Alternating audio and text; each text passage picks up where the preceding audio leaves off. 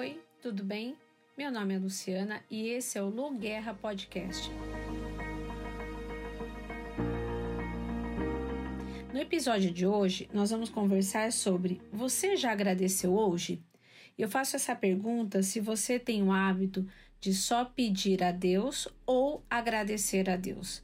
Às vezes, é, nós só pedimos, pedimos, pedimos e esquecemos de agradecer a Deus, né? Por mais um dia de vida, por mais um dia com saúde, por mais um dia que a gente pôde acordar e respirar.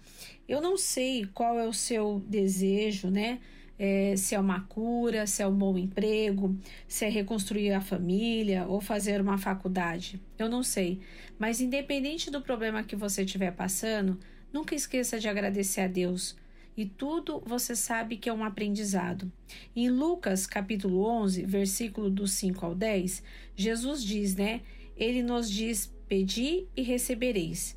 Então, quando a gente pede, a gente tem que aguardar a hora certa e o momento certo, porque Deus nunca vai nos abandonar. Pode ter certeza disso.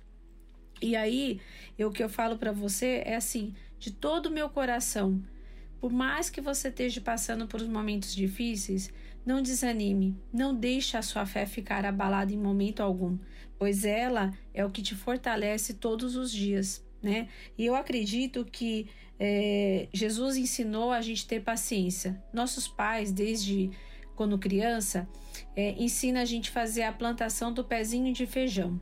E nessa plantação do pezinho de feijão, a gente espera é, com paciência o resultado do nosso trabalho, ou quer dizer, o resultado da nossa colheita. Então, desde criança a gente aprendeu a ter a paciência que tudo tem a sua hora certa e o momento certo. Então, eu penso e falo isso para você: não desista, faça com convicção, com muita fé. E aí eu te falo uma outra coisa: é, a educação e a paciência é uma herança que os pais sempre deixam de pai para filho. Então, tenha paciência, independente do que você estiver passando.